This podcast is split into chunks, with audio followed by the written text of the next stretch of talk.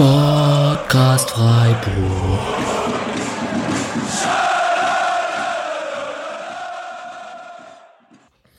Dann hallo und herzlich willkommen zur 68. Folge des Podcasts Freiburg. Die Laune war ziemlich mies. Äh, heute ist Montagabend. Wir reden über das Spiel am 13. März. Samstag war es äh, 15.30 gegen Mainz 05. Und ich muss es tun, Julian. Es ist der Running Gag. Sind die Europapark, äh, die Europapark-Träume ist auch gut. Kleine, kleines Sponsoring nebenher wäre auch nicht schlecht. Die hätten die Kohle. Äh, ist, sind die Europapokalträume, wir haben ja letzte äh, Episode von dem Run auf die letzten zehn G Games gesprochen. Ist er jetzt schon nach dem ersten darüber? Ist schon kaputt? Oder wie müssen wir also, das einordnen? Ich glaube, die Europa-Park-Träume sind eher kaputt wegen der aktuellen Impfstoffsituation. Ähm, die Europa-Pokalträume dementsprechend auch so ein bisschen, äh, was das Rumreisen angeht.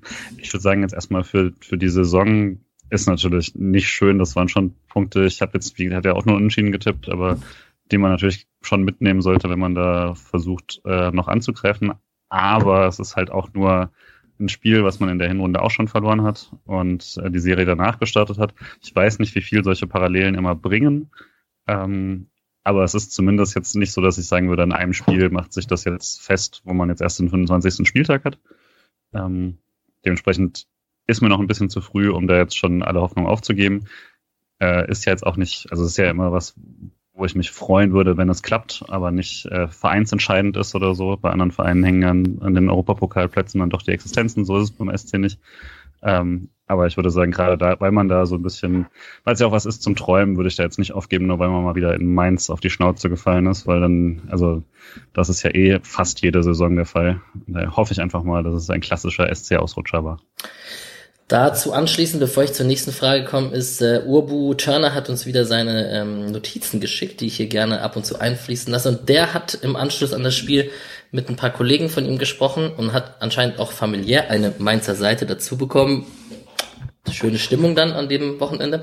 Ähm, und auch die haben gesagt, äh, gegen Mainz hat sich so das unter den SC-Fans das Gefühl entwickelt, gegen die läuft's einfach nicht. Und auch die Mainzer haben mittlerweile so das Gefühl, die freuen sich auf die Spiele gegen den SC. Das ist so ein bisschen, das hat sich so etabliert in den letzten Jahren leider. Da ist, sind auch einige 0 zu 5s gewesen, hat Ubu gesagt, so im ersten Bundesliga-Jahr oder auch vorletzte Saison. Und, ähm, Unser erster Podcast zusammen war das 0-5 gegen Mainz. Korrekt, stimmt. da schließt sich der Kreis. Und ja, die, man kann immer wieder das 3 zu 2 Pokal Ivan Santini Spiel hervorgraben, aber so richtig glücklich sind wir in den letzten Spielen gegen Mainz irgendwie nicht geworden. Diese Saison zwei Spiele, null Punkte. Mischa, gibt es ein bitteres Spiel für deinen hundertsten Blog-Eintrag als dieses? Ja, war schon ärgerlich. Ich weiß gar nicht, ich hatte das letzte Mal gesagt, als noch die Aufnahme lief, dass ich dann auch bei dem, nach dem klaren 13-0 gegen Leipzig hatte ich nicht Lust, äh, dafür meinen hundertsten Blogartikel zu verbraten. Ähm, warte ich auf das Spiel gegen Mainz und ja, äh, war, war nicht so gut. Aber andererseits ist, ist jetzt wirklich nur so eine Zahl. Ich habe mich beim Tippen jetzt nicht mehr gefreut als sonst. Hm. Ja, Pff ja, ich war schon arg enttäuscht, aber war ganz gut, dass ich das erst heute geschrieben habe, weil, ach, Samstagabend war ich noch aus, irgendwie so, hab äh, jemanden getroffen, so, dann war es schön eigentlich, und am Sonntag ging es mir schon besser. Ja, Mischa redet natürlich, oder wir reden gerade über den Blog Zerstreuung-fußball.de. Freiburg-Blog kann man gerne nicht oft genug erwähnen. Sehr lesenswert. Auch für mich wieder dieses Wochenende, weil ich war zur Konferenz verdonnert. Ähm, den Kumpel hat's gefreut, mich hat's dann irgendwann, also so nach der ersten Halbzeitkonferenz auch gefreut, weil es natürlich das torlose Spiel war. Aber ähm, ja gut, es war dementsprechend enttäuschend, als in der 84. Minute das 1-0 dann doch gefallen ist und sie nach Mainz geschaltet haben. Patrick, bei dir frage ich einfach, du hast uns ja angeboten, hey, wenn es zeitlich nicht klappt, macht ruhig ohne mich. Ist die Laune besser oder wie, wie muss man sich das vorstellen? Ähm, keine Ahnung. Also ich habe auch einfach nicht so viel zu sagen zu dem Spiel, weil ich es ab der 30. Minute nur noch mit einem Auge sehen konnte, weil ich noch in einer Besprechung war. Und ich so dachte, ich habe echt keine Lust, das Spiel mir nochmal Real Life anzugucken, obwohl ich es mir auf dem Sky Receiver aufgenommen habe. Aber die Aufnahme habe ich dann Sonntagmorgen direkt wieder gelöscht, weil ich wusste, dass ich sie mir eh nicht anschauen werde. Ähm, gefrustet war ich trotzdem Samstagabend, weil, keine Ahnung, gerade wenn man die zweite Halbzeit nur mit einem Auge geguckt hat, dann habe ich halt häufiger mal hochgeguckt, wenn ich gesehen habe, oh, da bahnen sich Chancen an.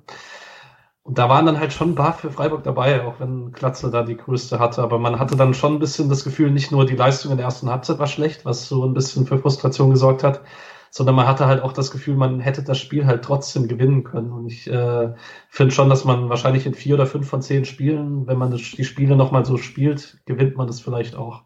Und das war dann schon nochmal ein Grund für Frust mehr, als wenn man das einfach nur mit schlechter Leistung verbunden hätte. Kurze Nachfrage, du warst jetzt auf der sicheren Seite bei dem SC-Spiel, aber wie hoch schätzt du das Risiko ein, dass du ähm, im Live-Mic quasi im Zoom-Call ausrastest, wenn der SC in der letzten Sekunde dann doch noch trifft? Also ich habe beim 1 für Mainz laut Fuck gebrüllt. Okay. Aber ich, ich war auch in der Gruppe mit Leuten, in denen ich das machen konnte. Das war jetzt nicht das Problem. Aber vielleicht kurz vorneweg, wie fandet ihr denn jetzt, also wirklich nur die Leistung? Also klar, Ergebnis war schon sehr enttäuschend, aber ich fand, das war dann auch, also es kam dann noch so ein diffuses Gefühl dazu von, boah, der Anfang war echt nicht gut und danach wurde es so besser, aber es ist halt auch nicht so, dass es dann wahnsinnig gut war, aber schon okay und dann über 90 Minuten finde ich es ganz schwer einzuschätzen. Also ja, ich weiß nicht, wie seht ihr das? Wäre also, wahrscheinlich dann eine Frage an Julian und Mischa, wenn man über die zweite Halbzeit spricht.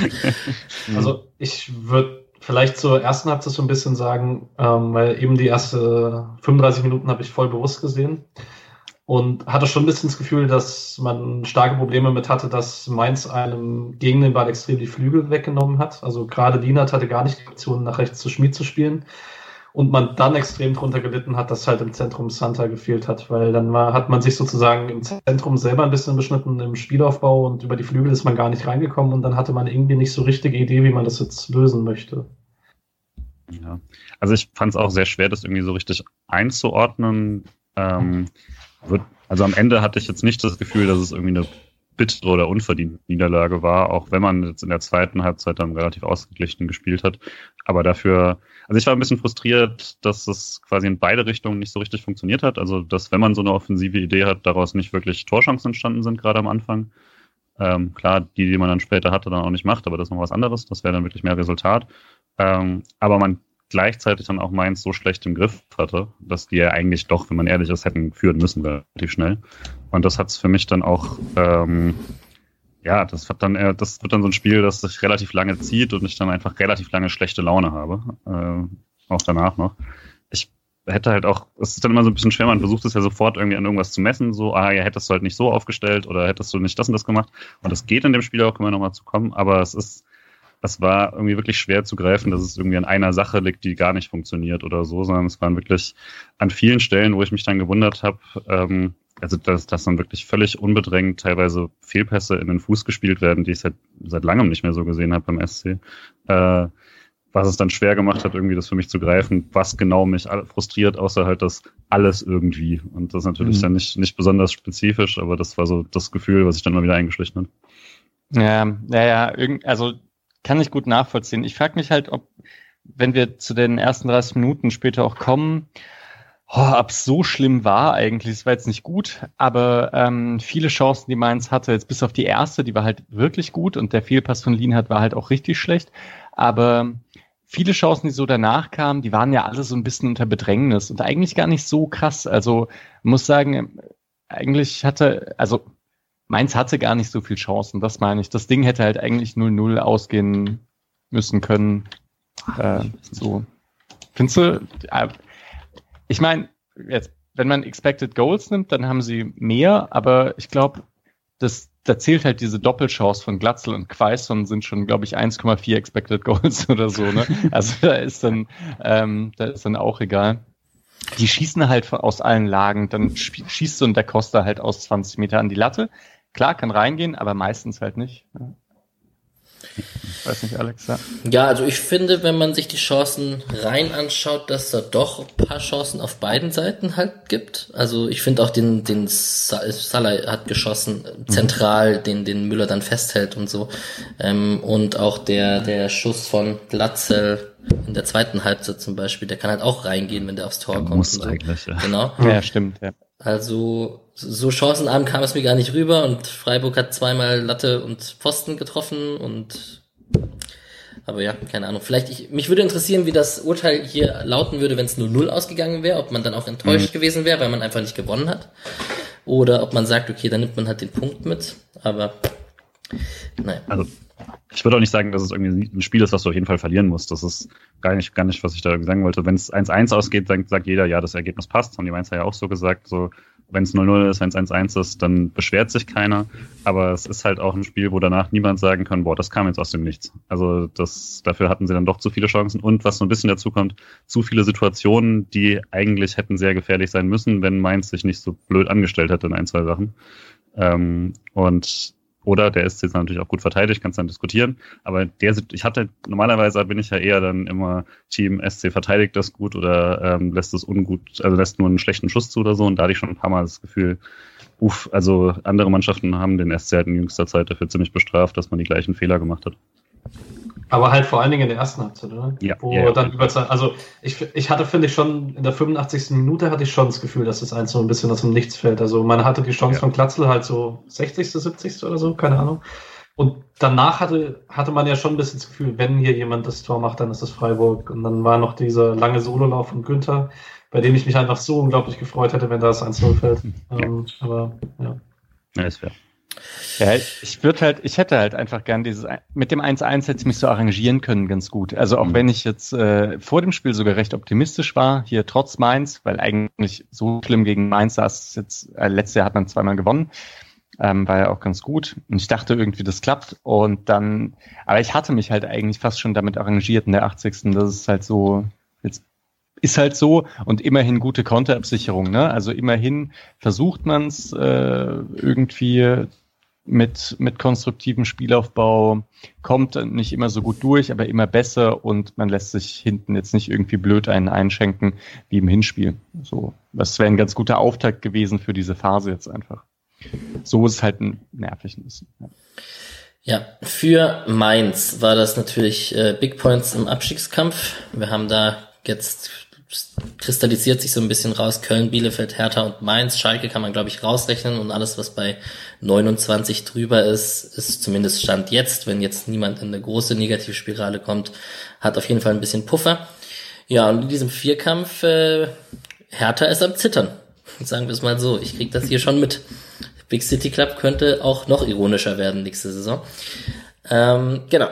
Und jetzt, ich weiß nicht, für mich ist Mainz so eins, ich kenne Schalke, Hertha, ich also Mainz und Bielefeld sind, glaube ich, die zwei Teams, die ich am wenigsten kenne aus der Bundesliga, obwohl ich mich echt viel mit der Bundesliga beschäftige. So ehrlich kann ich sein. Und ähm, klar kann man sagen, die haben sich unser, unser Bo Svensson gut stabilisiert. Das, man sieht auch defensiv, scheint das besser geworden zu sein. Ähm, hatten in den letzten Wochen auch Siege gegen Leipzig, Union, Gladbach, ein 2-2 gegen Leverkusen haben sie geholt nach einem 2-0 Rückstand. Hatten jetzt 0 zu 0 auf Schalke waren die letzten zwei Spiele ohne Tor und ähm, hat dann ist dann auf Freiburg getroffen und haben dann jetzt erst halt in der 84. Minute getroffen. Und ähm, wenn ich wenn ich so die Aufstellung euch angucke oder wenn ich euch generell nach der Einschätzung zu Mainz frage, wer wer fällt euch da besonders auf oder gibt es da irgendwelche Spieler, die ihr besonders gut findet? Chor und Da Costa haben sie dazu geholt im Winter. Irgendwelche Meinung oder ich ratter die Aufstellung runter in gewohnter Manier? Ja, St. Schüst und Nia KT würde ich vielleicht rausheben. Als äußere Innenverteidiger in der Dreierkette sind schon ziemlich gut. Ich finde dieses Revival von Schaller irgendwie lustig. So, es passt jetzt auch gut. Ich fand, also Mateta war ein sehr guter Stürmer. Das ist ja irgendwie das, was jetzt auch gerade ein bisschen fehlt, dass da einer knipst. Wenn man jetzt die letzten drei Spiele anschaut, hm, waren die ja recht häufig vorne und haben aber eben nur ein Tor in den letzten drei Spielen geschossen. Ähm, also da fehlt es einerseits andererseits ist Schallei halt ein Spieler, der sich, der sich so sehr gut ins Spiel integrieren lässt im Sinne von, der legt halt Bälle ab, äh, der läuft gut an, der läuft auch klug an. Äh, und die ganzen Sachen funktionieren eben jetzt gerade wieder unter, unter Bo Svensson und haben vorher nicht funktioniert. Also das Pressing von Mainz war jetzt einfach ein Jahr lang richtig mies. Und das hat man selten. Aber es fällt einem dann halt richtig auf, wenn eine Mannschaft in der Bundesliga nicht pressen kann, mhm. dann ist halt Hopfen und Malz verloren. Ne? Das können alle einfach. Das sind so Basics. Wenn, wenn du hinter die zurückfällst, dann hast du echt ein Problem. ich fand noch, ähm, also ich, ich habe mich sehr nicht in dem Spiel gefreut, aber ich finde es grundsätzlich schön, dass Danny da Costa wieder spielt und auch besser spielt, als er das bei der Eintracht gemacht hat, wo er wirklich äh, schwach, schwach war dann in der letzten Zeit, bevor er gegangen ist. Äh, aber ich finde das ein, also wenn er gut drauf ist, ist er ein Spieler, der mir sehr viel Spaß macht zum Zugucken und hatte äh, eine schreckliche Aktion, aber ansonsten sehr, sehr, auch wieder gegen Freiburg sehr viel gute Aktionen, leider. Und äh, zum Glück dann auch das Tor da nicht gemacht, aber finde ich eine sehr gute Laie und auch einen sehr sympathischen Spieler. Ich mag ja bei Rero Martins irgendwie der erste gute Luxemburger in der Bundesliga seit Jeff Strasser oder so. Wie viele Luxemburger gibt es noch? Ich habe keine Ahnung. Also ich habe keinen im Kopf sonst, glaube ich. Ja, gut. Dann habt ihr mir die Einschätzung von Mainz ein bisschen, äh, habt ihr mir unter die Arme gegriffen. Das ist doch auch gut. Ich schaue natürlich immer mit der Schwedenbrille auf, ausgerechnet Quaison, der in der 84. Minute, also Nationalspieler von Schweden und so, der natürlich dann das Tor macht und eingewechselt wird. Habe ich auch eine Nachricht von einem schwedischen Kumpel bekommen. Haha, Alex. Bist du jetzt eigentlich schuld daran, weil die letzten zwei Wochen sowohl Forsberg als auch Quaison gegen uns getroffen haben? Beim Forsberg-Tor trifft mich dann wenig schon. Da habe ich mich fast schon wieder mitgefreut. Beim Quaison-Tor fiel mir das dann etwas schwerer. Ja. Gut. Forsberg kommt gerade wieder ja, in Schwung. Egal, sprechen wir später drüber. Ähm, ja, und da haben wir den SC. Und immer wenn komische Aufstellungen oder elf Spieler auf dem Platz stehen, die wir so nicht richtig zuordnen können, eine Stunde vor Anpfiff, dann schreiben wir ja immer schön wild in unserer Gruppe und glauben oder vermuten, wie der SC und Christian Streich sich, was sie sich da ausgedacht haben. Und ich würde doch der, den Mischa direkt bitten, weil er hat das so wunderschön in seiner Tabellenform auf dem Blog versucht darzustellen, wie der SC das taktisch angegangen ist und eigentlich kann man es rund um die Personalie Höhler erklären, oder?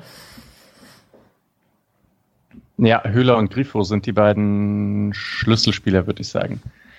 Also Streich hat auf der Pressekonferenz danach, wurde er nochmal gefragt, was war denn das jetzt mit nur einem Sechser? Und dann hat er gesagt, naja, mit dem Ball haben wir Raute gespielt. Äh, Raute ist immer dieses System, also um es nochmal recht basic zu machen. Eigentlich kennt man Raute mit Viererkette. 4-4-2 Raute, sagt man da. Ist das die Erklärung für Sascha Glunk? Ja, genau. Ja. Okay. Und das ist ein, äh, das ist ein spezielles System. Also da spielt man dann mit einem Sechser, mit zwei seitlichen Achtern und einem Zehner. Und damit verdichtet man das Zentrum unglaublich stark und ist da sehr spielstark. Das Problem ist, man kriegt die Flügel häufig nicht ganz so gut besetzt, ähm, weil man da eigentlich nur Außenverteidiger hat und trotzdem halt nur Viererkette spielt. Und jetzt bei einer Dreier-Fünfer-Kette-Raute hat man halt nur einen Stürmer davor. Man hat aber eben mit Günther und Schmid so ein bisschen besser die Flügel abgedeckt, weil die halt offensiver rausschieben können. So, und da war die Rollenverteilung mit dem Ball dann so, dass Grifo linker Achter gespielt hat und Höhler rechter Achter. Höfler Sechser und Jeong Zehner und Schallei Stürmer. Das sah, also das hat Streich gesagt. Ähm, und das sah für mich aber eigentlich immer nach einem Doppelsturm aus, muss ich zugeben. Ähm, und gegen den Ball sah das dann auch wieder anders aus. Also da war klar, also Fünferkette hinten, Höfler als Sechser und dann war eben so die Frage, also und Jeong und Schalay als Stürmer vorne. Und dann war so die Frage, wie, wie sind eigentlich Höhler und Grifo positioniert? Und da war es schon immer so, dass Grifo höher war als Höhler, aber Höhler war jetzt auch nicht auf der Höhe von Höfler. Äh, ich hatte eher das Gefühl, es ist dann so ein Fünferkette, Höfler ist Sechser und Höhler ist Achter und Grifo zwischen Achter und manchmal rückt er so mit in den, in den Sturm auf. Ähm, so in etwa. Aber das, das ist halt super schwer in, als Formation zu erklären, würde ich einfach sagen. Sondern ähm, ja, also ich würde es halt eher durch die Position einfach. Höhler etwas abdeckender, Grifo etwas vorgehender.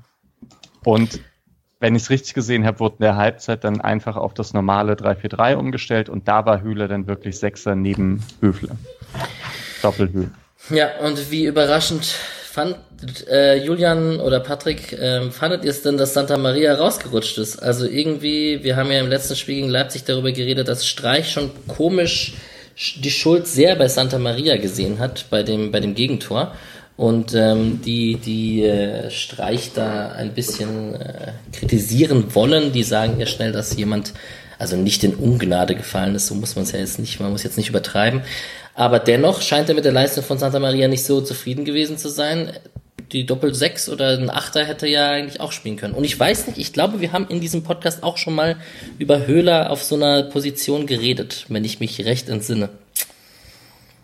Also ich fand es tatsächlich sehr überraschend. Ähm, und auch dann natürlich so ein bisschen die Frage, wieso jetzt ausgerechnet Santa Maria so eine kurze Leine bekommt. Äh, gleichzeitig natürlich die Situation, gut, wenn man jetzt taktisch was anderes probiert und sagt, aber das ist exakt die Schnittstelle, in der wir jetzt Lukas Höhler ähm, sehen, das dann okay, aber es, also es, da, wie Mischa sagt, das sah halt dann selten tatsächlich so aus, wie es auf dem Papier irgendwie dann in eine Raute passen würde.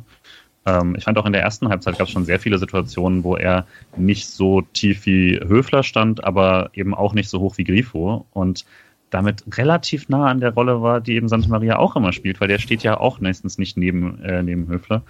Und dann, ja, eben, hat es ja auch schön geschrieben auf dem, auf dem Blog, äh, hat man den Effekt gehabt, dass äh, diese direkten Ballannahmen von Santa Maria und dieses Weiterleiten, ohne sich nochmal das Spielfeld anschauen zu müssen und diese direkten Ideen und sowas, oder beziehungsweise auch die Umsetzung davon, ist halt schwieriger, weil Höhler dann da nicht den Fuß für hat, äh, den Ball so anzunehmen und weiterzuleiten. Das ist auch nicht ganz, ist auch normalerweise nicht, was er da tut, sondern ähm, ja, das ist ja dann doch nochmal was anderes, ob du einen Stürmer hast, den du irgendwo schickst, oder ob du eben äh, auf, in der, nah am eigenen Tor bist, wo du den Ball auf keinen Fall verlieren darfst.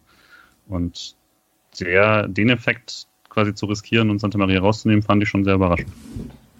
Vor allem, ich hätte ich glaube, für so eine Position, die halt wirklich so hybridmäßig ist, hätte ich vier Optionen gehabt eigentlich.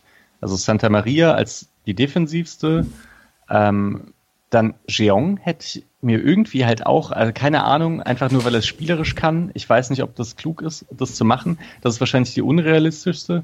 Höhle, ähm, der halt gegen den Ball auf jeden Fall halt sehr stabil ist und Präsenz mitbringt und nach vorne dann gut was kann, halt auch mit in den Strafraum aufrücken kann am perfektesten wäre halt eigentlich Haberer mhm. für sowas. Und das fand ich ein bisschen hart. Das, äh, naja, also da hast du schon eine Hybridrolle äh, und willst irgendwie eine Formation bringen, bei der du schnell umstellst innerhalb vom Spiel. Das ist halt genau die Rolle eigentlich, die er halt ausfüllen kann. Und dann Höhler genommen, boah, schon krass. Also ich könnte mir vorstellen, dass in der Grundüberlegung ähm, man erwartet hat, dass das Spiel ein bisschen mehr aussieht, wie es in Bremen aussah, wo man äh, mehr Ballbesitz in höheren Positionen hatte, wo sich Santa Maria so auf dem rechten Flügel nicht so wohl gefühlt hat. Da hat man das ja auch in Phasen probiert mit dem mit fünf Raute eins und ähm, Mainz hat halt gegen den Ball das Zentrum sehr dicht gemacht. Also ist so, keine Ahnung, 40 Meter vor dem SC-Tor angelaufen und dann dahinter relativ wenig Raum gelassen. Und dadurch hatte Höhler halt nicht dann, also man hatte nicht die Situation, dass man auf dem rechten Flügel irgendwie Schmid und Höhler gegen zwei Mainzer hatte oder so, sondern Höhler musste halt die Bälle in ähnlichen Situationen verarbeiten, in denen sie normalerweise Santa Maria verarbeiten muss. Und das war halt, das kam ihm halt nicht entgegen. Ähm, also so, so gar nicht. Das ist wirklich der wesentliche Punkt. Also ich würde es auch gerne nochmal bestätigen, dass halt äh, Freiburg in dieser Saison nicht so häufig Probleme hatte, aus dem letzten Drittel raus, äh, aus dem Aufbaudrittel rauszukommen. Das hat eigentlich immer ganz gut funktioniert, sondern meistens dann im letzten Drittel da keine Durchschlagskraft zu erzielen. Und äh, ja, also gegen Mainz sah es halt anders aus, weil die sind halt wirklich richtig vorne draufgegangen und waren halt auch gut drin einfach in den, in den Duellen vorne. Und ja, eben, also ich möchte Höhler halt nicht in, in genau diesen Duellen. Also ja, genau da hätte es dann mehr spielerische hm, noch eine, noch eine Ergänzung, da du gerade diese vier Spieler, die du in deinem Kopf für diese Position hast, aufgezählt hast. Passend dazu noch eine Frage von Bernd Christian von Twitter. Grüße gehen raus, schreibt ja auch ab und zu. Hat einer von euch mal Thiel länger spielen sehen? Also kennt ihr ihn einer, kennt ihn einer von euch aus seiner Zeit bei Alkmaar, weil er versteht den Hype und seine Person nicht so wirklich und langsam wird es auch recht unangenehm. Danke und schönen Gruß. Und dieser Thiel, also er hat jetzt wieder in der zweiten Mannschaft getroffen übrigens, dazu das erzähle ich ja, genau. Und ja, also wäre eventuell von der Position ja auch so einer, der da spielen könnte, theoretisch. Also schwer zu sagen. Also er hat einen Achter gespielt in der Eredivisie, aber er hat jetzt halt in der zweiten Mannschaft, wenn er gespielt hat, häufig in dem 3-4-3, was Freiburg gerne spielt, dann halt die Sturmspitze gespielt. Das heißt, er wäre so wie der SC ihn scheinbar sieht, wenn dann eine Option für die Scholler-Position gewesen. Und wenn wir ehrlich sind, hat der Scholler vorne, finde ich, ganz gut gemacht, auch wenn er den in der ersten Halbzeit gerne nutzen darf. Ähm, aber ich kann nur zustimmen, also ah, der Hype geht mir auch ein bisschen auf die Nerven, muss ich ehrlich sagen, weil ähm, natürlich kann man sagen, er hatte noch nicht wirklich eine Chance, sich zu zeigen, aber wir können halt auch nicht beurteilen, ob er sich verdient. Also, und, also, wenn ich eins von Streich weiß nach den letzten Jahren und nach allen Spielern, die in Freiburg gehypt wurden, die äh, nicht zum Einsatz kamen, dann, dass er auf gar keinen Fall jemanden böswillig auf der Bank lässt. Also, wenn Streich das Gefühl hätte, Hüstil würde dieser Mannschaft helfen, dann würde Hüstil auch spielen da kann man ja einfach mal die PKs auch anhören, wenn er über andere Spieler spricht. Ne? Also wenn er dann, bevor Quan sich wieder verletzt hat, wenn er sagt, so wie der im Training aufgetreten ist, war für mich total klar, der muss jetzt kommen und so. Und das hat er wirklich über mehrere Spieler gesagt, auch über welche, die lange nicht mehr gespielt haben. Ähm, auch über Haberer, als der wieder da war. Ähm, und wo man ja sicherlich auch sagen könnte, äh, da, hätte, da war Streich sicherlich nicht begeistert von, wie alles irgendwie abgelaufen ist. Man, egal, was er dazu noch gesagt hat, aber es war zumindest jetzt nicht per se äh, die erste Option, die man da sofort wieder bringt. Und trotzdem war das dann klar, dass wer so trainiert, spielt dann auch. Oder war ja neulich richtig gehend schockiert, äh, weiß gar nicht bei welchem Spiel das dann war, wo er irgendwie danach so meinte, ich habe mir so viel mehr versprochen. Ich glaube, Union war das, wo er meinte, die haben, die sind so aufgetreten im Training, da dachte ich, die spielen jetzt alle richtig gut. Und dann kam es gar nicht so. Er war sichtbar irgendwie irritiert davon. Äh, das heißt, offensichtlich läuft es bei Thiel im Training nicht so, dass er sich da irgendwie aufdrängt.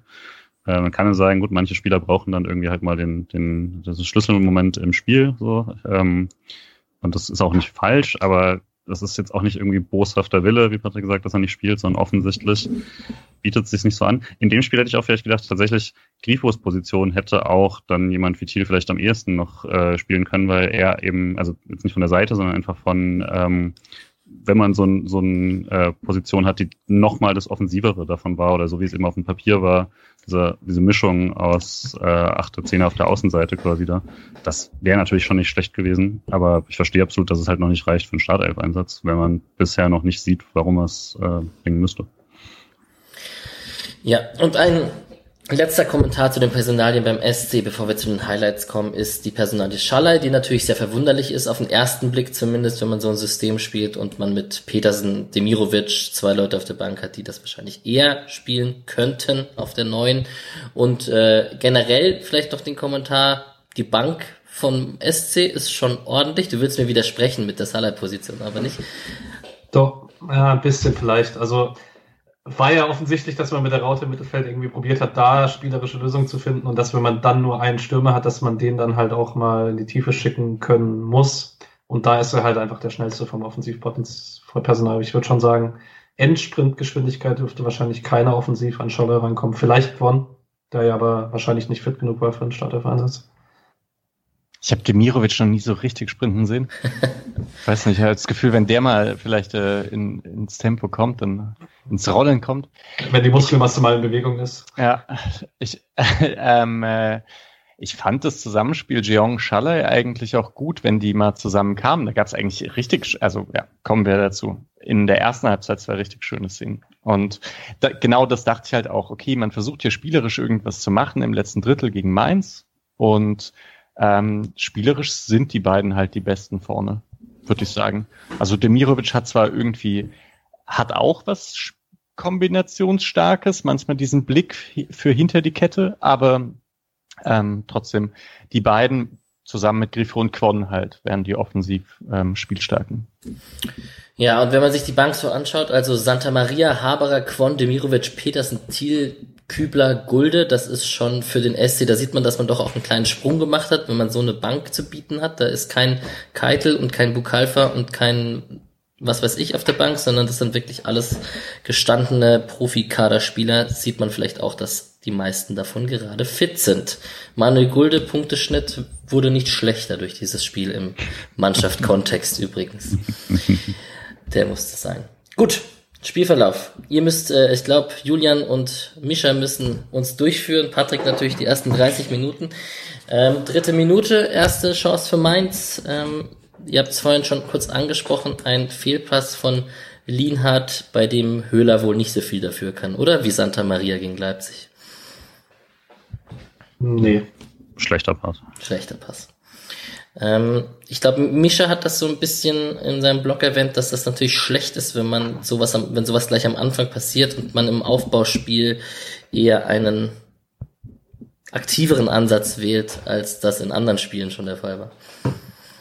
Vielleicht habe ich deswegen auch dann bei, also äh, so, ich schreibe immer 0 bis 5, Minute 5 bis 15, Minute 15 bis 30 und so weiter auf. Und bei Minute 5 bis 15 habe ich auch gleich reingeschrieben, Freiburg bekommt mehr Kontrolle, weil ich, also wegen dem Vergleich und weil ich richtig Angst hatte, äh, nachdem dieser Fehlpass gleich am Anfang war, dachte ich, oh, oh, wenn das mal nicht so endet wie im Hinspiel. Und das ist dann halt nicht passiert. Also es gab eigentlich keinen Katastrophenfehlpass im Aufbau mehr, oder? Hm, ich glaube schon noch. Ah, Schlotterbeck hatte ein, zwei, die ja. nicht wirklich gut waren. Okay. Also, und also direkt am Anfang war halt auch wirklich eine Häufung. Ne? Also De Jong verliert direkt danach nochmal richtig doof den Ball. Ähm, eben unter Mainz hat es da wirklich sofort draufgegangen auf eine Art, wie es Bremen eben nicht gemacht hat. Und wenn das das Spiel war, vor dem man Angst hatte, dann hat es Mainz auf jeden Fall genau anders gemacht. Alright, ich habe dann die ersten Chancen des Spiels eher auf Mainzer Seite, aus der 19., aus der 20. Davor gab es so ein paar Halbkonterchancen für den SC, die man nicht gut ausgespielt hat. Ähm, unter anderem ein Schlenzer von Grifo oder ein Pass auf Schaller, der nicht ankam. Aber ähm, ja, 19. Minute war ein Schuss von M. Wene, den Müller erst im Nachfassen hat und in der 20. ein äh, über links sind sie durchgebrochen, Boetius, Barrero und Schaller kommt zu dem Schuss, den ich vorhin schon erwähnt habe ähm, wo ich dachte, da hat man ziemlich Glück, dass der den so zentral schießt, weil das schon eine sehr gute Schussposition ist.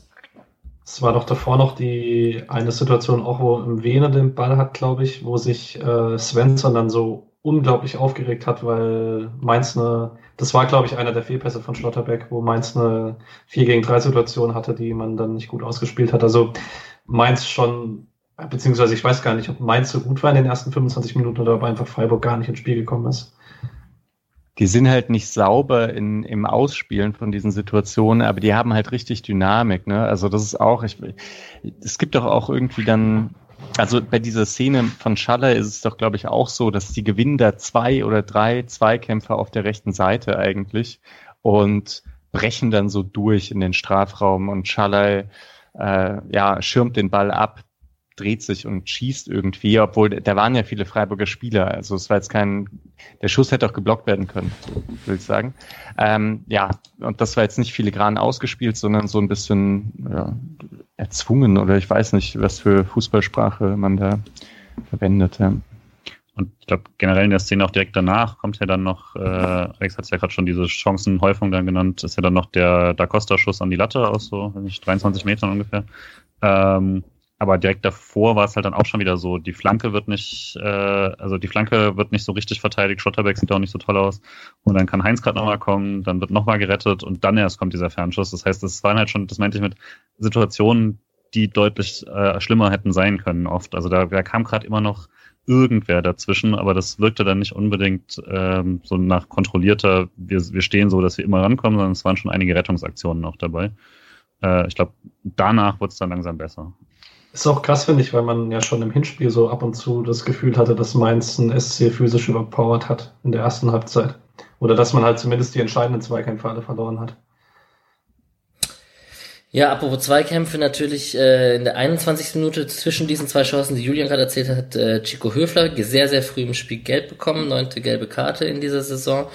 Und im Rasenfunk, dieses Segment habe ich mir kurz noch angehört, von Freiburg Mainz hat auch der liebe Max erwähnt, dass äh, Mainz mit viel mehr gespielten Foulspielen, also die Freiburger wurden öfter gefoult, die Kartenverteilung spiegelt das nicht wider. Also entweder war man sehr clever in den Fouls, dass sie nicht gelbwürdig waren und hat damit gut dagegen gehalten, ähm, weil man hat jetzt nicht den Eindruck, würde, da würdet ihr mir wahrscheinlich zustimmen, dass hier Benjamin Cortus irgendwie für Mainz gepfiffen hat.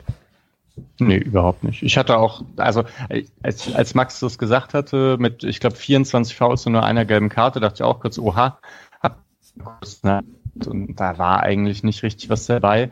Äh, an die Höfler-Geschichte kann ich mich ganz mehr erinnern, aber ich meine, die ähm, Schlotterbeck-gelbe Karte, die ist halt, äh, also ganz deutlich. Ne? So, mhm. Gehört so zu den gelben Karten, die ich fast sogar gut finde, wenn man die zieht. Ähm, ja. Genau, dazu hat mir Urbu auch geschrieben, Schlotti hätte es schon früher treffen können. Der hatte ja drei Minuten davor schon einen Foul an Schalai und hat dann in der 30., also in der 33. Minute dann für das Trikotziehen zu Recht Geld bekommen. Ich fand die von Höfler tatsächlich fast ein bisschen hart. Mhm. Bin ich der Einzige. Er also auch. Es ist jetzt schon seine neunte, aber ich finde, er kriegt in den letzten Wochen auch sehr, sehr schnell die gelben Karten. Er hat es ja selber passiert? angezeigt, das war halt das erste, ne? Also, das er meint, das ist ja immer so das Ding. Aber ich glaube, es war halt, also wenn ich mich richtig erinnere, war es halt aber auch eine taktische. Und es war, er geht schon hart rein, aber es war halt auch eine Situation, wo Mainz, also gegen Boetius war das da, ne? Und dann Mainz ist auch gerade im Tempo, wenn ich mich richtig erinnere. Aber es, er zeigt halt auf jeden Fall auch so an, hey, das war mein erstes und sowas. Aber also war generell der erste Freiburger Foul, glaube ich, im Spiel gefühlt. Aber ich, ja, also ich würde jetzt nicht sagen, dass es irgendwie, dass man sich da groß beschweren kann. Ähm, und also es ist ja auch so, dass er, dass sehr viele seiner Fouls sind ja, weil er halt diese Sechserposition hat und er zieht dann halt einmal äh, aber kurz danach fand ich übrigens äh, den ersten guten Angriff von Freiburg, äh, auch wenn er gar nicht dann gefährlich wurde, weil man es da einmal geschafft hat, wirklich von der rechten Mittel, von der rechten Mittellinie ähm, sich durchzukombinieren, diagonal bis zum linken Strafraumeck mit einmal zurückpassen, schnell verlagern. Ähm, und da hat es zum ersten Mal so ausgesehen, als ob das tatsächlich eine äh, Formation ist, die im Angriffsspiel funktionieren kann, weil man plötzlich immer wieder Raum geschaffen hat und immer wieder in Überzahl war, mit nur sehr kurzem Verschieben quasi. Äh, kam danach leider nicht mehr so oft, aber da Grifo hat es dann versucht zu schießen und wurde abgeblockt. Ah. Aber ähm, da sah man zum ersten Mal, okay, so soll es aussehen. Und ab da würde ich auch sagen, kam Höhler deutlich besser ins Spiel. Dafür, dass wir jetzt immer so viel bisschen auch gesagt haben, das hat nicht so richtig funktioniert und so, würde ich ja trotzdem sagen, von vielen Aktionen her war er einer der besseren trotzdem noch. Ähm, in, vor allem in der zweiten Halbzeit natürlich. Ähm, und der Kniff, der da auch ganz gut war, finde ich, in der Formation, war noch, dass man, da war kurz danach nicht mehr aufgeschrieben, ähm, bei den langen Bällen haben sie eine quasi Rotation gemacht und er ist nach vorne und Jeong ist leicht zurückgefallen zum Beispiel mal, damit Höhler quasi in den Kopfball springen kann statt Jeong. Das fand ich eine ganz äh, clevere Variante davon. Kurze Frage, der geblockte Grieferschuss, ist das die Szene, wo sich Schaller so enorm aufregt, weil Höhler ihn an der Mittellinie nicht schickt, wo er die lange Bahn vor sich gehabt hätte? Das weiß ich nicht. Da war Scholler so sauer nach dem Angriff, weil Höhler spielt den Ball nicht und Grifo kann ihn dann nicht mehr spielen, weil Scholler dann schon im Abseits war, weil er halt eigentlich genau im richtigen Moment hinter die Kette startet.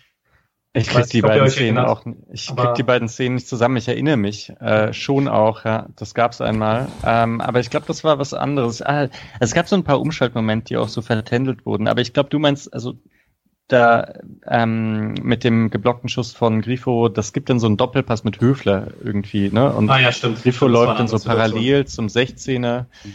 Ja, genau so ein Tor hätte ich gern mal wieder von ihm. Einfach genau. parallel zum 16er laufen, langen Winkel ziehen, das hat er ja eigentlich drin. Ja. Echt lang her jetzt. 28. Minute Doppelpass Höfler mit Grifo, der abzieht, aber an einem Abwehrbein hängen bleibt. Ist es das wahrscheinlich? Genau. Ah, ich glaube, bei der Schadensituation schießt er drüber, oder? Grifo. Das war irgendwie ein paar Minuten. Ah, das ist, ja. das ist weit vorne, ja. Das ist 14. Okay. Alright, und dann spricht Mischa auf seinem Blog über, wir haben diese halbe Stunde, wo der SC, wir haben ja schon über das System und das Eingewöhnen und wie das nicht so gut funktioniert hat und Mainz war ein bisschen besser im Spiel gesprochen und dann ähm, kamen drei Chancen auf Freiburger Seite am Ende der ersten Halbzeit und äh, in der 37. Minute geht's los mit Heinz über links, der eine Verlagerung eigentlich über die ganze Seite spielt auf Schmid rüber am rechten Strafraumeck flankt und Günther kommt, also der Ball kommt durch, keiner kommt zum Kopfball und Günther kommt im, im ja, auf der anderen Seite vom Strafraum wiederum zum Abschluss und relativ knapp, was er da macht, auch wenn es ein bisschen, also sah ein bisschen komisch aus, aber so Innenseite Volley mit links. Aber war jetzt auch nicht viel ungefährlicher als der Costa-Schuss zum Beispiel, nur weil er halt nicht an die Latte ging. Hat mich ein bisschen, also ich fand die Situation irgendwie vergleichbar kostet halt besserer Schuss, ne? ja, aber schwerer auch so, Volley ja, mit der Innenseite. Ja. ja. auf jeden Fall. Genau, und ja. ähm, in der. Ja, ich würd, ja gerne. Ich, ich würde die nächste gerne übernehmen, fast äh, die nächste Szene, weil mir gefällt es immer gut. Es gibt halt den klassischen Viereraufbau bei Freiburg, wenn es halt eine Dreierkette ohnehin schon gespielt wird und Höfler sich dann noch fallen lässt und dann äh, Heinz und Lienhardt nochmal weiter auffächern und der Rest der Mannschaft sehr weit nach vorne geht. Und es entsteht praktisch so ein, ein großes Loch im Mittelfeld. Und das zieht halt auch die Pressingformation des Gegners auseinander, äh, die dann halt einfach irgendwie da nicht, also da niemanden abdecken, wenn sie im Mittelfeld stehen. Das bedeutet sich auch eher zurückfallen lassen. Was dann passiert, ist, dass eben, wenn da etwas Platz ist, jemand in einen großen leeren Raum im Mittelfeld dribbeln kann. Und genau das ist jetzt passiert in der 40. Minute mit Höfle. Also der hat dann Platz in der Mitte gesehen, ist durchgedribbelt, hat äh, auf Jeong gepasst und äh, dann, also und genau in dem Moment, als Höfler halt durchdribbelt, muss die Mainzer äh, Formation dann auf Höfler drauf. So kommt wieder, kommt wieder ins Mittelfeld. Genau dann kommt der Pass auf Jeong und in den Lauf von Schalay, der durch ist aber doch noch eingeholt wird von einem unglaublich schnellen äh, Saint-Just und der den dann gerade noch äh, ja, an den Pfosten lenken kann. Ich hätte gern gewusst, wo dieser Schuss hingeht. Also wahrscheinlich ins lange Eck, ne? Das waren die 35,2 kmh, oder? Wo am Ende vom Spiel angezeigt wurden, schon Saint-Just wahrscheinlich. Aber die Szene war toll. Also das, mhm. da muss man sagen, da genau, da musste ich auch dran denken, dass äh, Streich eben vor dem Spiel gegen Mainz gesagt hat, man muss halt flexibel sein im Aufbau. Das hat man ja prinzipiell auch gesehen. Schlotterbeck rückt mal nach vorne und es gibt dann irgendwie nur eine Zweierkette im Aufbau. Ähm, mal ist Schlotterbeck nach vorn gerückt und Höfler nach hinten. Dreierkette Aufbau. Schlotterbeck bleibt hinten. Dreierkettenaufbau.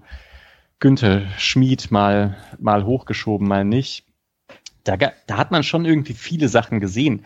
Es hat nur dann einfach zu selten funktioniert, als dass diese Flexibilität sich so ausgezahlt hätte. Aber man merkt schon, Freiburg hat langsam ein paar Dinge in petto, in, in, in, in der Kiste, die sie auspacken können wenn dann ja eigentlich direkt in der Phase, ne? weil die nächste Szene, um jetzt Alex nicht rauszucutten, aber äh, war ja dann auch wieder sowas, wo dann äh, aus wo man aus dem tiefen Ballbesitz sich so hingespielt hat, dass Schaller diesen super guten Lupfer auf Jeong spielen kann. Also das war großartig und der und im Strafraum stehen dann halt trotzdem Höhler und Schmied und sind da quasi eingerückt. Und das ist dann natürlich schon gut, wenn du dein, wenn dein, äh, wenn du eben deine beiden Stürmer, die du hast, oder dann eben dein, dein 9 und 10er äh, sich zusammen kombinieren und du trotzdem eine ordentliche Strafraumbesetzung noch hast von zwei anderen.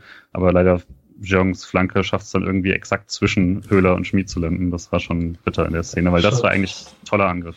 Eigentlich der beste Angriff wahrscheinlich am hm. Samstag, würde ich sagen. Und äh, ich sage jetzt, wenn der Ball von Jeong bei Höhler ankommt, dann äh, hätte Alex heute Abend im Höhler-Trikot aufnehmen können. Noch hat es nicht die, gewohnt, die, die, die erhofften Früchte getragen, leider. Nee das war halt auch von Jeong schon, also die Art der Flanke, die war so butterweich, ne? Sie war nur auf den falschen Punkt leider. Mhm. Das, äh, und Schmied und Höhler standen recht frei. Also da war ich auch ein bisschen sauer auf meinen, auf meinen Liebling. Mhm. dass der äh, das nicht ein bisschen besser macht, weil wie gesagt, also so ein Chipball von Schalay auf äh, auf Jeong mit, dass auch der Spieler, der einstartet, genau das richtige Timing hat und den Ball dann runterpflückt mit dem ersten Kontakt und so.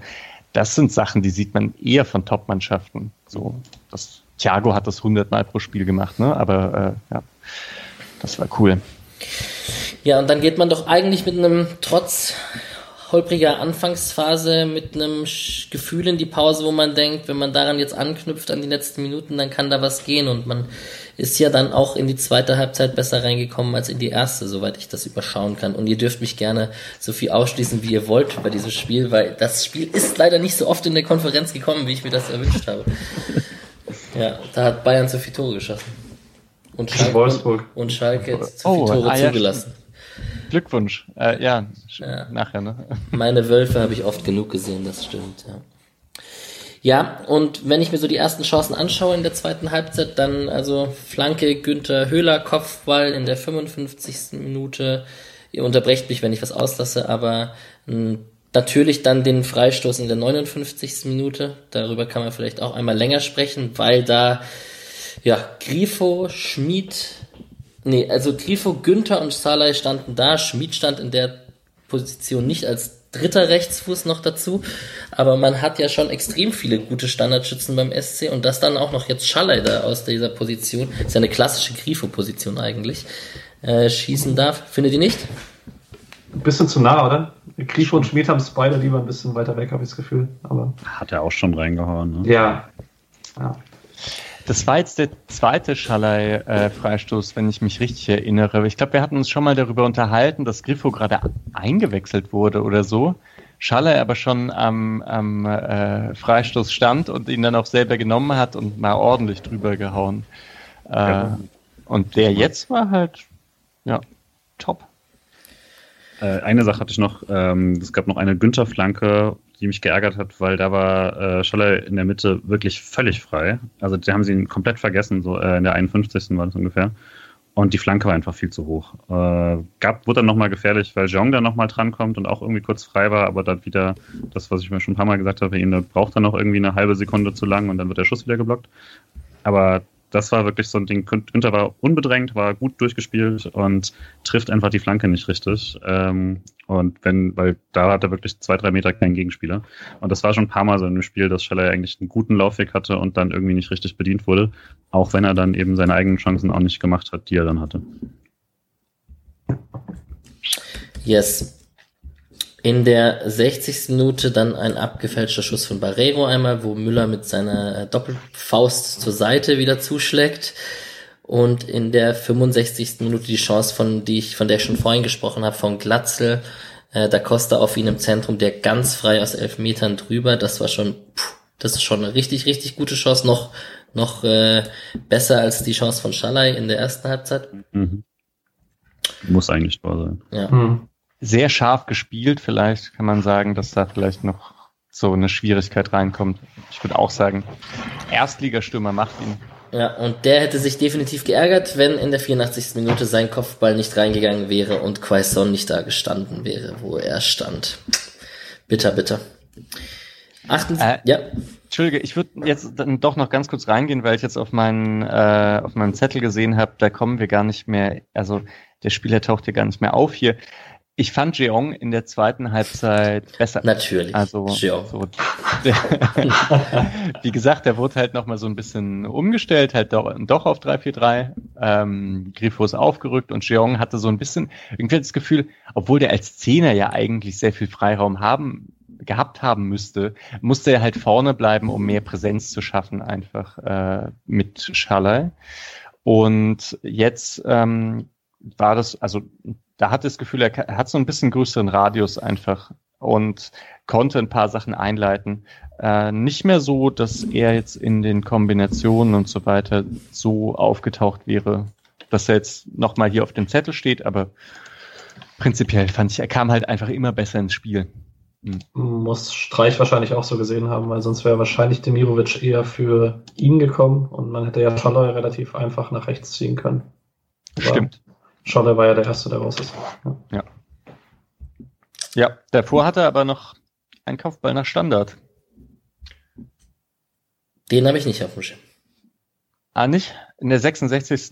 Ähm, gab es einen Standard für den SC und äh, der kommt richtig gut.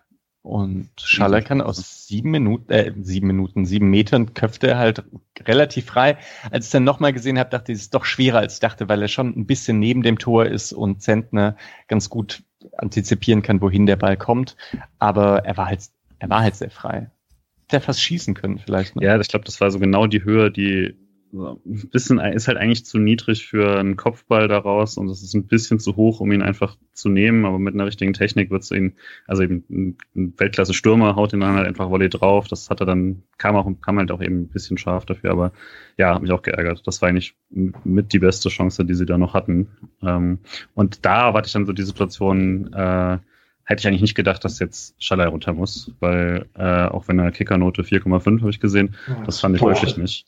Also ich hatte Jeong, ähm, ohne jetzt äh, in, in Streit zu kommen, äh, ich hatte Jeong nicht so, nicht, war nicht mein Lieblingsspiel von ihm, hatte zu viele Situationen, äh, also es ist halt immer so dieses Licht- und Schattenspiel, was er gerne mal hat, aber mit zu viele Situationen, die ich dann, dann irgendwie dachte, ach, äh, zu unsichtbar jetzt wieder für fünf Minuten gewesen, dann so, so eine Aktion oder so.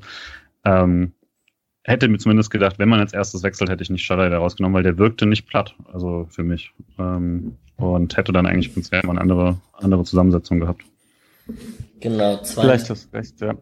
Äh, vielleicht noch ganz kurz mit dem, also welcher Stürmer, ich muss nur fragen, ob ihr an den gleichen Stürmer denkt wie ich, welcher Stürmer den halt per Fuß direkt äh, oben in Zimmer, äh, in, in Winkel gezimmert hätte? Äh, Lever und Ibrahimovic. ich ich wollte ich wollt gerade Ibrahimovic sagen, ohne dass ich die, die Situation einmal gesehen habe, allein von der Beschreibung. Also Bundesliga aktuell. Äh, Lewandowski macht solche gegen Freiburg gerne mal so genau in, in, Halbhöhe einfach nochmal im Zweifel auch nochmal im Strafraum annehmen und dann reinhauen mit der Pike oder so. Genau, ja. eher sowas. Ich dachte halt eigentlich Jovic wäre so das klassische mhm. Tor, wo Jovic den einfach direkt nimmt und äh, ja, perfekt in den Winkel reinhaut. Ich glaube, sein erstes Tor äh, gegen Stuttgart diese Saison, das war ja ging so ein bisschen in die Richtung. Ne? Ja, Silver vielleicht auch. Also beide Frankfurt ist so klassische Strafraumstürmer halt. Haaland eher nicht. Nee, nee, nee, der nicht. Ja. Ja, okay. Aber wenn wir beim Wechsel sind, da war halt so die Situation, dass ich dachte, okay, vielleicht, also weil Freiburg wurde dann, war dann besser zu dem Ding, hatte aber halt, also deswegen macht es so schwierig, es einzuordnen, weil halt gleichzeitig die beste Chance trotzdem in der zweiten Halbzeit war eben diese Glatzelchance direkt davor, weil er ihn, weil das Tor halt eigentlich leer ist und er muss ihn reinhauen. Äh, und das Freiburg hatte deutlich mehr Chancen und Mainz halt dann die besseren, später dann immer noch mit dem Tor. Aber ich dachte dann auch schon jetzt, okay, Freiburg hat auch noch meines Erachtens nach die eingespieltere Bank, die da jetzt kommt. Ähm, hat Streicher relativ spät gewechselt, weil er auch ganz zufrieden war, wie es gerade lief, denke ich. Ähm, und hätte mir dann eigentlich erwartet, dass die letzten 20 Minuten deutlich besser werden. Und stattdessen, also es gab noch diese, äh, gab noch Aktionen dann, aber äh, also ein, eine Freiburger Schlussoffensive war das nicht. Ähm, die da, also die, die, der Mirovic-Wechsel hat sich nicht direkt bezahlt gemacht. Und ähm, hatte gedacht, wenn dann vielleicht tatsächlich auch mal ein Spiel für Petersen, weil einige Flanken reinkamen und weil man tatsächlich mal im Strafraum war und ich dachte, okay, das wäre deutlich eher mal sein Ding als irgendwie ähm, diese Lauf, Laufspiele, die er dann irgendwie machen muss. Aber ja, also es hat zumindest nicht so funktioniert, fand ich. Das wäre jetzt auch so meine Frage. Ich glaube, auf, auf dem Blog hat es ja auch ein bisschen geschrieben, dass mich das an Union erinnert hat, nur mit anderem Personal. Also bei, bei Union hat ja, glaube ich, Haberer, Petersen und Höhle haben da gespielt. Und es wurde auch immer besser so in der zweiten Halbzeit. Und dann kam der Dreierwechsel und ich wurde hoffnungsvoll und dachte, das ist ja interessant, wie Freiburg jetzt irgendwie nochmal einwechseln kann. Das verändert ja irgendwie nochmal was. Und das war jetzt auch recht ähnlich. Ich dachte, äh, ist cool, dass man jetzt irgendwie nochmal so reagieren kann. Und beide Male gibt's halt kurz danach eher das Gegentor. Äh, ich weiß, also ich tendiere dazu zu sagen, das ist jetzt kein direkter Zusammenhang, aber da, also das muss man auf jeden Fall festhalten. Die große Offensive von Freiburg gab es dann nicht mehr bei beiden Spielen. Und das ist ein bisschen krass, wenn man eigentlich denkt, also dass dieser Dreierwechsel eher den Rhythmus bricht, als, ähm, als wirklich jetzt nochmal neue, neue Energie bringt. Wobei die Frage ist halt, es ist halt kaum zu beurteilen, weil wir bei beiden nicht wissen, wie das Spiel läuft, wenn es danach halt 0-0 steht und nicht äh, 0-1. Also sowohl Mainz als auch Union konnten halt direkt nach dem Dreierwechsel auf tiefere Verteidigungen stellen und so weiter. Das ist natürlich, also keine Ahnung. Hm. Ich ja, habe noch schon ein guter Punkt. Ja. Ich habe noch zwei Anmerkungen, bevor wir zu dem Tor in der 84. Minute kommen. Das ist einmal äh, kurz vor dem Wechsel von Demi für Schala gab es ja noch einen Freistoß für den SC nach gelber Karte gegen Bell. Da hat Schmid geschossen. Ähm, der war nicht gefährlich. Dazu wollte ich nur sagen, also reine These, ohne dass ich es jetzt weiß, aber auch da hat Grifo offensichtlich nicht geschossen und vielleicht liegt das ja auch ein bisschen mit Formschwäche lange nicht getroffen. Vielleicht fühlt sich andere besser, Salah darf schießen, Schmid darf schießen etc. Könnte ja sein. Und ähm, in der 81. Minute einen Kommentar noch von Urbu, das war kurz nach der Einwechslung von Santa Maria, der eine Weltgrätsche von Santa Maria abfeiert, wo er einen Konter anscheinend oder einen, einen Gegenangriff stoppt. Und mhm. das ist in der gleichen Minute, als er reinkam. Also dürfte mhm. dann die erste oder zweite Aktion von ihm gewesen sein. War sofort, ja, hatte ich auch. Also das war Höfler macht einen ganz schrecklichen Fehlpass.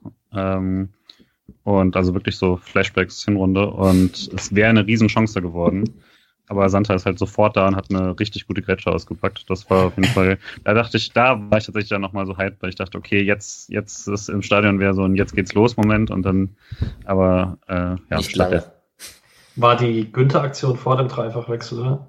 Ja, ja, Ach, ich dachte, wir vorhin schon mal. Die sollten wir vielleicht noch ganz kurz mhm. ansprechen, weil halt einfach super guter Lauf von Günther aus der eigenen Hälfte so bisschen hat es mich erinnert, also natürlich nicht ansatzweise vergleichbare Situation, aber so ein bisschen wie Höhler in Leverkusen, dass niemand irgendwie so richtig ihn aufnimmt und er denkt sich dann halt, okay, dann mache ich einfach weiter. Und der Abschluss war gut für so einen langen Sprint. Er war halt leider nicht gut genug, aber er war gut. Ist halt einfach, wenn man nur einen Fuß hat, kann sich, und, und jetzt halt auch nicht die, die krasseste Bewegung, um sich dann nochmal am Gegenspieler vorbeizudribbeln, dann ist es halt relativ leicht, sich in den Schussweg zu stellen. Ähm, ja, aber trotzdem auch interessant, wenn was passiert, wenn der halt mal voll lossprintet. ist auch sicher schwer zu stoppen. So. Da möchte man sich ja nicht in den Weg stellen.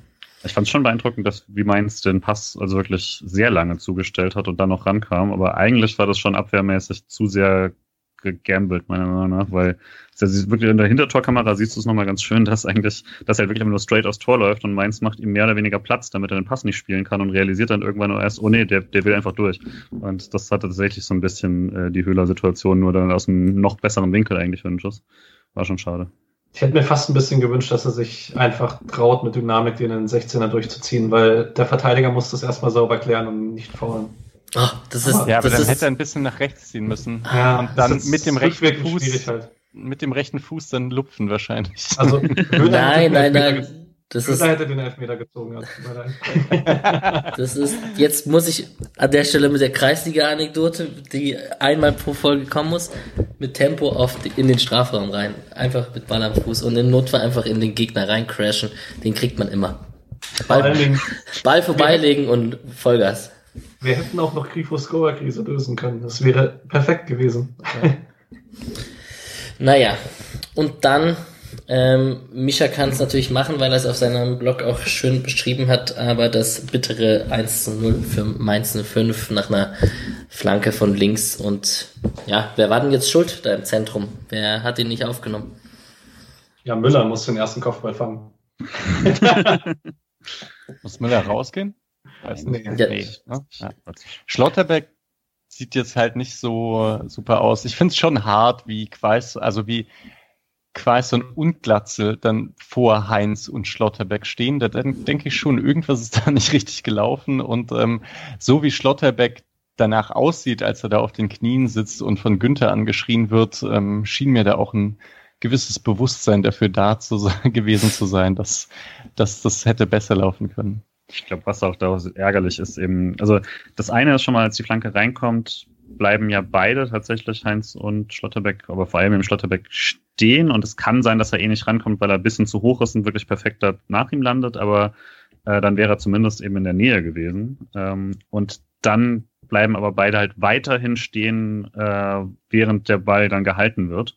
Und das ist tatsächlich einfach ein Fehler, der, also sieht man öfter mal, aber das finde ich tatsächlich einen ärgerlichen Fehler. Und ich glaube, das war auch eher das, was äh, Günther dann so sauer gemacht hat, dass, weil beide Stürmer, also zumindest, also jeder Stürmer positioniert sich dann halt sofort für den möglichen Nachschuss. Bei Petersen sieht man das jedes Mal, dass der äh, irgendwo hinrennt, wo noch überhaupt nichts ist, weil wenn ein Abpreller kommt, käme er vielleicht dahin oder so. Und da kann man als Abwehrspieler schon irgendwie mit ein bisschen mit rechnen. Ähm, also dass sie, dass sie zweimal so frei dann zum Schuss kommen, ist natürlich schon brutal. Äh, und Müller also den Kopfball zu halten war echt irre mal wieder und kann halt nichts machen gegen den zweiten. Hat ein bisschen wieder erinnert, finde ich, an das 1-0 in Leipzig in der Hinrunde, wo Mukiele und davor Konate oder andersrum, keine Ahnung, wo die beide freistehen und der Rest irgendwie pennt, nachdem der erste zum Kopfball kommt und ja, also ich habe auch das Gefühl, Schlotterbeck schon, also stellen sich halt beide nicht gut an. Bisschen schade, ich glaube, wenn das Ganze von rechts passiert, ähm, von der rechten Mainzer Seite und Lien hat dann noch mit im Strafraum ist, fällt das Tor nicht, weil Lien hat es, glaube ich, einfach herausragend in Flankenverteidigung. Das finde ich immer so seine, habe ich immer so eine, seine Hauptstärke im Kopf, aber ähm, ja. Und dass die Parade nicht belohnt wird, hat mich auch sehr gefrustet, weil das hatte schon mehr von einem Handballtorhüter als von einem Fußballtorhüter. Mhm. Ich frage mich so ein bisschen, was in dieser Szene so insgesamt falsch gelaufen ist, weil es ist ja schon noch ein Problem, dass bei einer Flanke mhm. äh, man zwei gegen zwei im Strafraum steht. Das sollte jetzt eigentlich nicht passieren. Das war keine Umschaltsituation oder sonst was. Das war eine Aufbausituation von Mainz, eine relativ hohe. Also irgendwas war, glaube ich, weil, weil Freiburg stand recht tief, aber die standen in der Formation. Und der wird durch das Zentrum aufgebaut, nach außen rausgelegt, reingeflankt. So, das, das äh, ja, ich weiß nicht, halt vor allem gegen Mainz muss man das halt nicht unbedingt zulassen, weil jetzt bei allem, was sie in letzter Zeit vielleicht etwas besser machen als davor, jetzt das große Aufbauspiel gehört nicht dazu. So.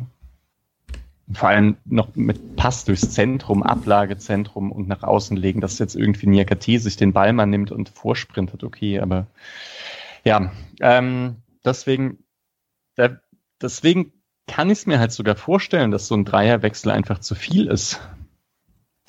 Ja, wirklich. Also in der Szene fand ich halt, also man sieht halt, Schmied gibt äh, Lienhardt den, den Daumen nach, äh, den, den Finger nach hinten. Das heißt, er muss den, den, ich weiß gar nicht mehr, irgendjemand überläuft da außen noch und der muss den Überlaufenden quasi aufnehmen. Und Schmied sagt quasi, ich nehme ich nehm jetzt hier den Ball direkt.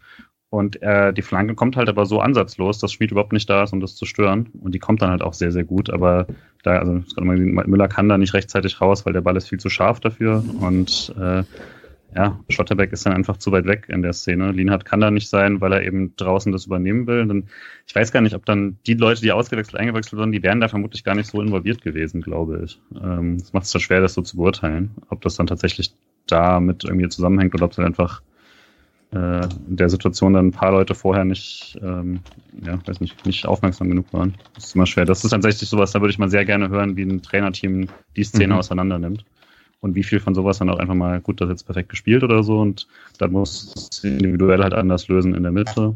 Aber dass es tatsächlich dann 2 gegen 2 ist und der Ball so scharf reinkommt, ja, ist halt vorher schon ein bisschen zu unbedrängt, äh, um die Flanke ein bisschen schwieriger zu machen. Vielleicht hört ja hier einer der äh, Leute aus dem Journalistenkreis bei der Pressekonferenz vor dem Spiel zu, dann bitte stellt doch mal die Frage, Herr Streich, analysieren Sie doch bitte mal das Gegentor ähm, mit, mit der ganzen Aufbausituation dazu was da passiert ist, äh, das wäre ganz interessant für uns. Ja. Danke, Carsten. Sehr gut. Ähm, genau, die Schlussoffensive ist ausgefallen. Zu Quaison vielleicht noch, es war Joker-Tor von, von ihm. Bo Svensson scheint, es wurde auch auf der Pressekonferenz erwähnt, ein relativ glückliches Händchen bei Einwechslungen in der letzten Zeit zu haben. Und wenn man sich so die Statistiken anschaut, ja, Expected Goals. Eigentlich ist, sind sie recht ausgeglichen, sowohl was Schüsse, äh, sehr laufintensives Spiel, aber auch ausgeglichen. Äh, ein Tick mehr Pässe auf Freiburger Seite. Natürlich hat man 52% Ballbesitz und verliert somit ein Spiel mit mehr Ballbesitz als der Gegner. Das wird dann die, die anwesenden Journalisten wieder freuen und Christian Streich wird sich wahrscheinlich wieder dieser Frage stellen müssen. Aber ja, 4 zu 0 in Ecken. Vielleicht hätte man da auch was raushauen können und hat keine einzige zugelassen, was vielleicht noch ganz gut ist noch zwei kurze Rants zum Ende war, also das ist dann natürlich ein Spiel, wenn es so frustrierend läuft, dann regt einen sowas extra auf, aber äh, äh, dass tatsächlich in der 93. Minute nochmal der dritte Rückpass gespielt wird, daran verliert man das Spiel nicht. So, das ist nicht der Grund, dass es immer im Stadion ist, ist auch nochmal, ist schlimmer, aber daran macht man es dann fest, weil es das Ende des Spiels ist, ist mir alles klar. Aber das hat mich wahnsinnig gemacht. Also das war schon über der Nachspielzeit hinaus, die angezeigt war. Und man hat zum dritten Mal den Angriff abgebrochen und nach hinten gespielt ja, der lange Ball hat dann auch nichts gebracht, aber dann habe ich wenigstens die Chance, dass mal irgendwas passiert. Da jetzt nochmal eine gemütliche, äh, konzentrierte Passstaffette hintenrum und eine, also eine tiefe Ballzirkulation in der, in der 94. Minute, das, das macht mich wahnsinnig. Ähm, ja, und ja, das, das tatsächlich ein bisschen nervig, äh, der Szene Gulde hatte sowas bei uns auch schon gegen Frankfurt, aber da fand ich es nochmal arg schlimm, diese Nia-KT-Schwalbe, wo er, wo er schreit, wie am Spiel ist, nachdem er getroffen wird und wie man dann in der Wiederholung sehen kann, sich dann den falschen Fuß hält. Äh, das, und dafür dann quasi nochmal eine, ähm, also dafür dann diese klassische Klasse. Ja, das, das, das, sowas nervt mich dann ein bisschen. Äh, kann der Schiedsrichter auch nichts draus groß ändern. Ähm, aber, aber hat Schmied dann nicht sogar noch Geld gekriegt? Nee, kein nicht? Geld, glaube ich. Aber Schmied hat kurz vor Ende Geld gekriegt, deswegen war ich mir nicht sicher, ob es in der Situation war.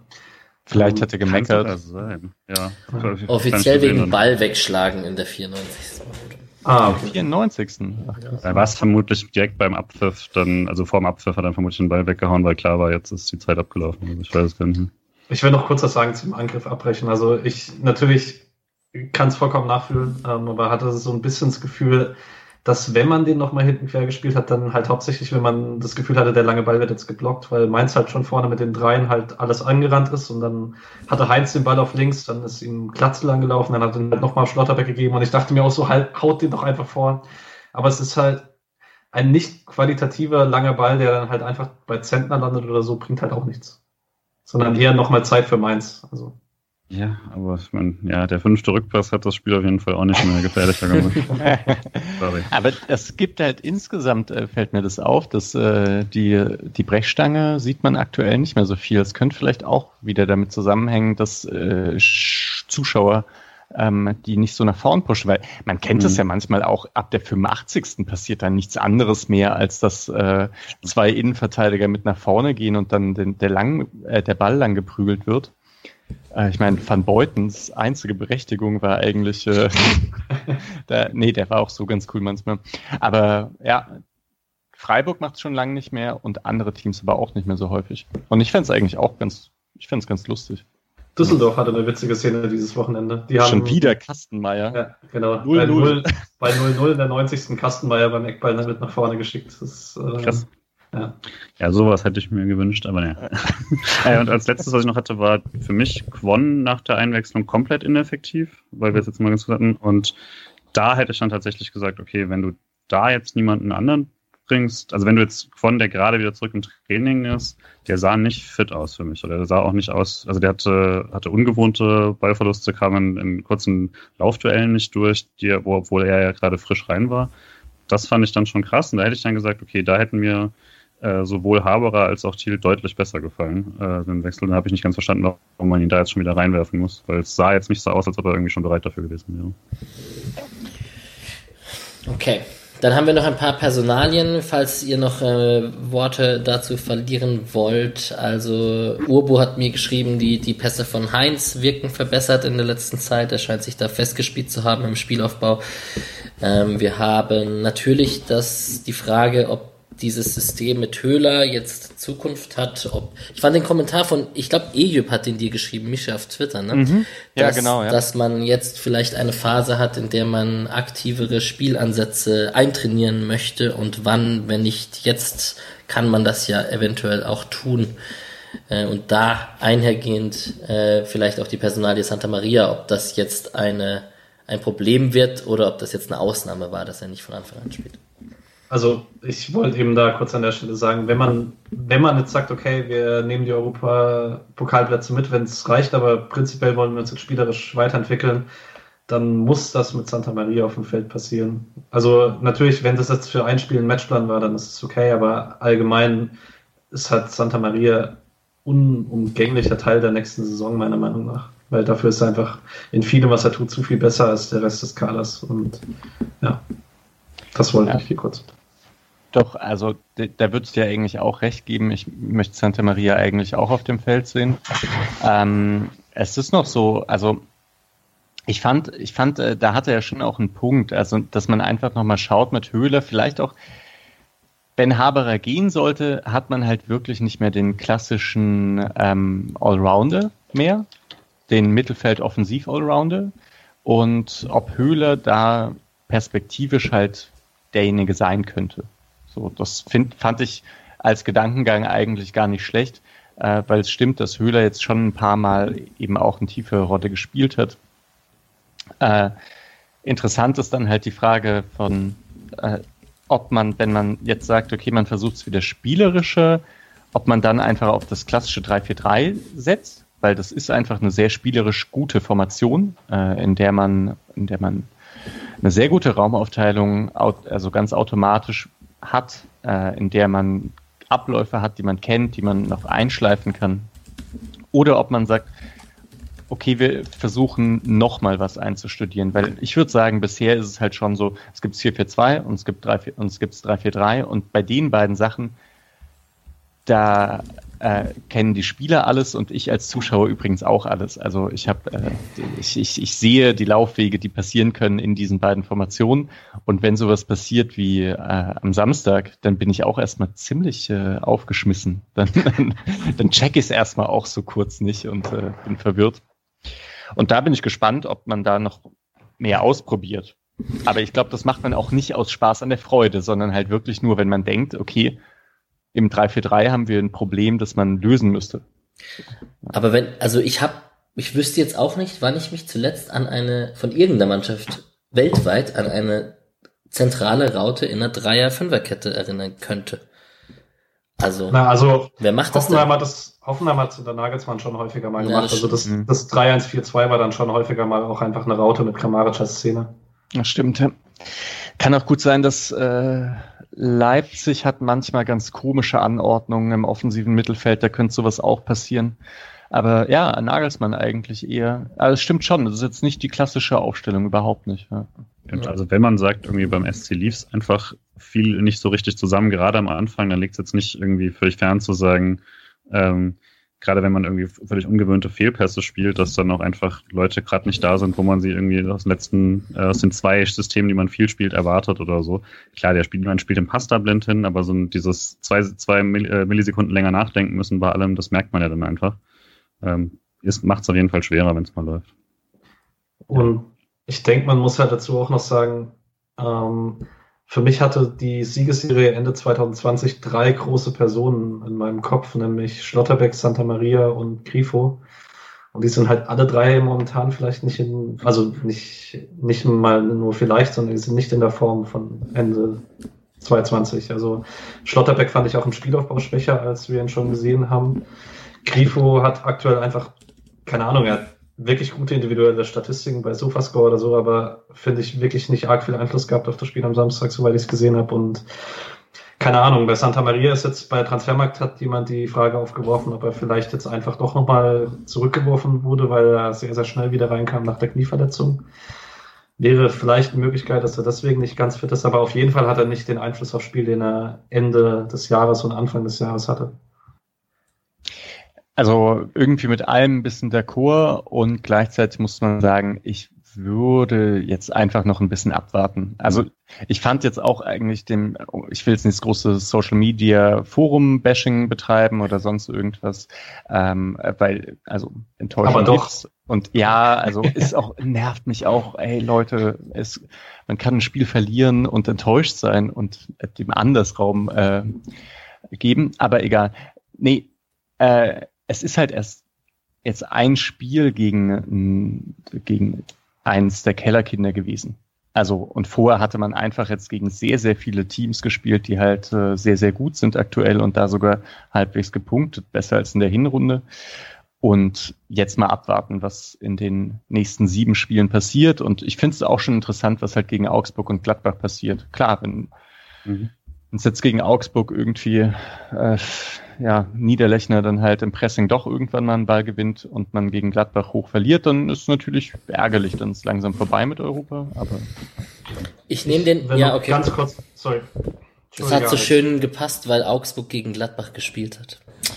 Ja, du hast Ist, Ah, okay. right, ist Aber- okay. Dahin. Ich wollte noch kurz eine Sache sagen. Ähm, also wahrscheinlich betrifft es gar nicht so viele HörerInnen von uns, sondern also gerade bei Transfermarkt.de, die Meckerer, glaube ich nicht, dass sie äh, hier zuhören. Ähm, aber diese Nachrichten, die haben wir schon in der Hinrunde gesehen nach der Niederlage gegen Mainz. So diese Garantien, ja, ich kann jetzt schon garantieren, wir verlieren gegen Bielefeld und Schalke, weil wir gegen die unteren immer verlieren. Und genau die gleichen Leute, die das schon im Oktober geschrieben haben, schreiben es jetzt wieder. Und ich denke mir so, al- habt ihr entweder kein Gedächtnis, wie das letzte Mal passiert ist, oder wollt ihr es einfach nicht sehen? Wahrscheinlich ist es zweiteres und es nervt schon ein bisschen. Also man kann Dinge kritisieren, man soll Dinge auch kritisieren, aber bitte macht es mit einer Grundlage und nicht anhand von irgendeinem Gefühl, das ihr vielleicht habt. Vor allen Dingen nicht einen Tag nach dem Spiel. Also in der Emotion ist es nochmal was anderes, aber Ich bin da einfach still. Also, man merkt bei mir schon auch einfach, die, das ist meine Taktik, damit umzugehen. Ich mache dann einfach gar nichts den ganzen Abend lang. Aber gut, das kann ja jeder so machen, wie er möchte.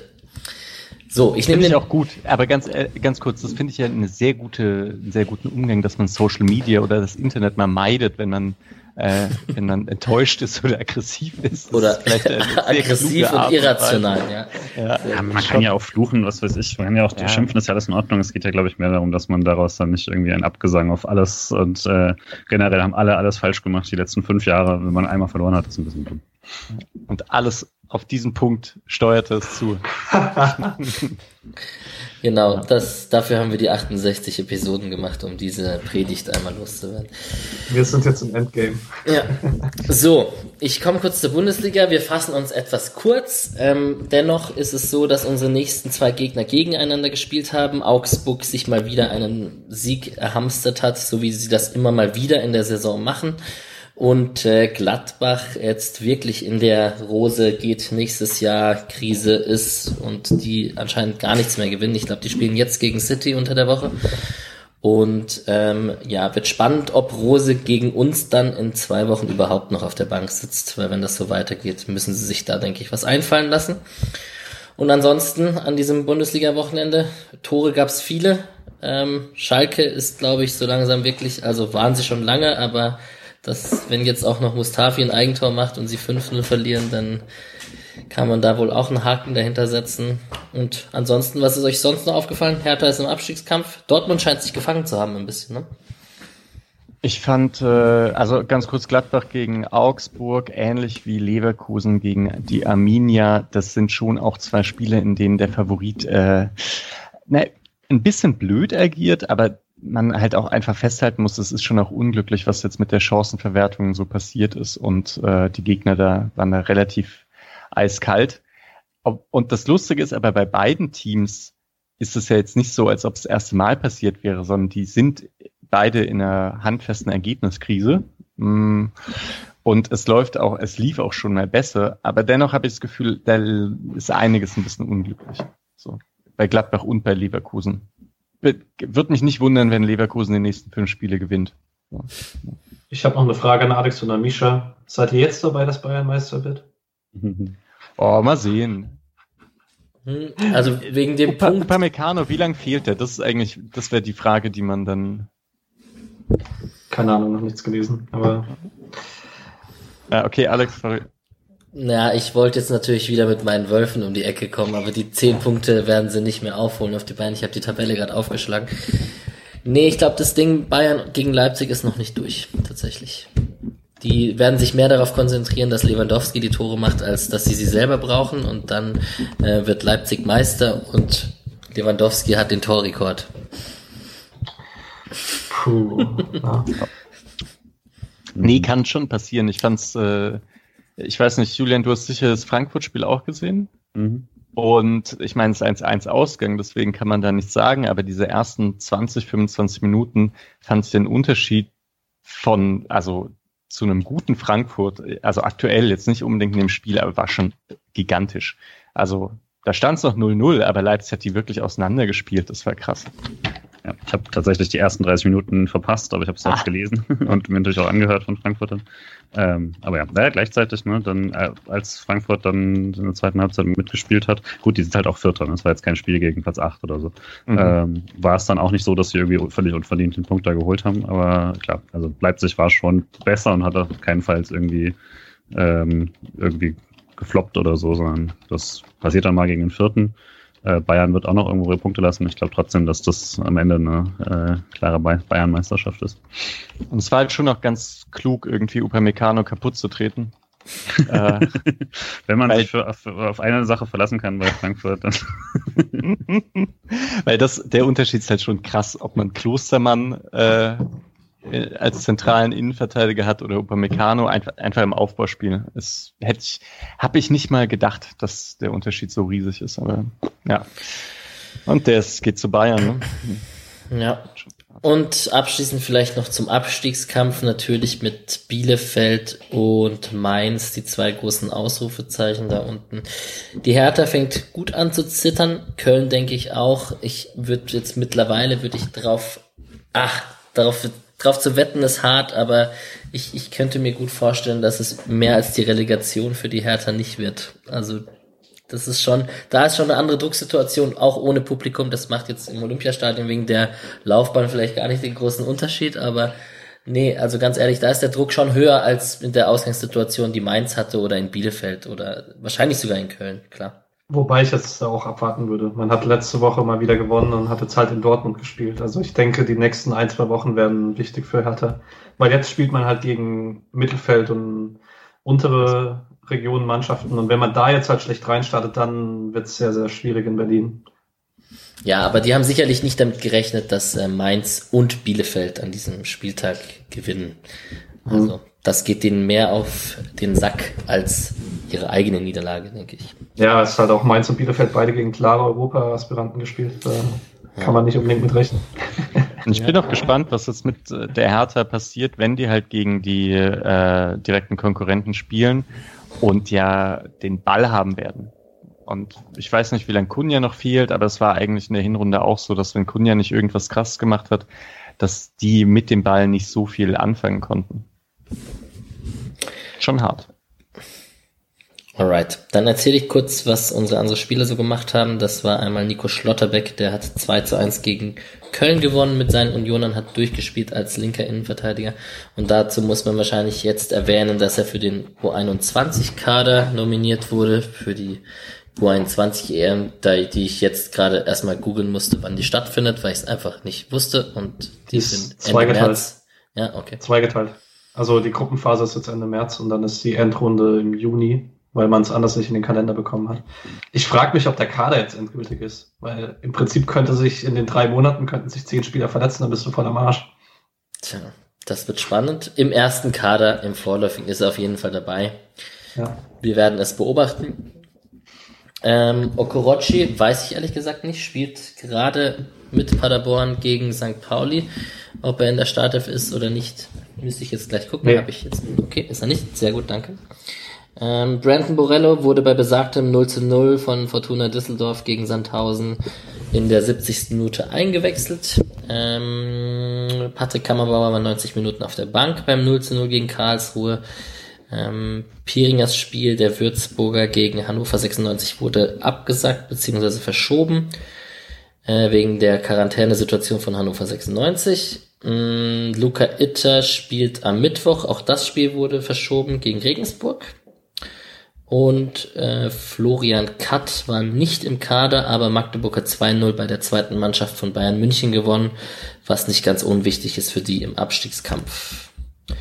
Äh, ansonsten Amir Braschi war weiterhin nicht im Kader. 4 zu 1 gewonnen gegen Luzern. Kommen wir kurz zu den anderen Teams. Da wird es ein bisschen spannender. Der SC hatte ja verloren gegen den SC aus Balingen und hat jetzt aber mit zwei Heimsiegen direkt wieder nachgelegt. Einmal ein 3 zu 1 gegen Asturia Waldorf, Sildilia, Manske und Kehra. Ich glaube, das war ja das Spiel, wo Manske ein sehr schönes Tor gemacht hat. Es hat ich aber auch wollte kurz was anderes einschieben. Okay. Ähm, die Score-Werte der Innenverteidiger in der Dreierkette sind krass. Sildilia hat jetzt, glaube ich, acht Saisontore. Und äh, Wim, der mit in der Dreierkette spielt, schlägt alle Standards als Innenverteidiger, was auch sehr unüblich ist, und ist jetzt deutlich zweistellig bei den Assists. Also ist interessant, weil es nicht sonderlich häufig auftritt. Nice. Krass. Sildilla ist schon auch häufiger dabei gewesen oder so in den, äh, äh vor allem auch äh, in Trainingslagern so, ne? Trainiert man Profis auch und ist halt erst 18, glaube ich. Also da ah. denke ich, dass man sich schon was verspricht. Mhm. Also falls Kevin Schlotterbeck nach Everton geht. Oder Lienhardt, ja, schauen.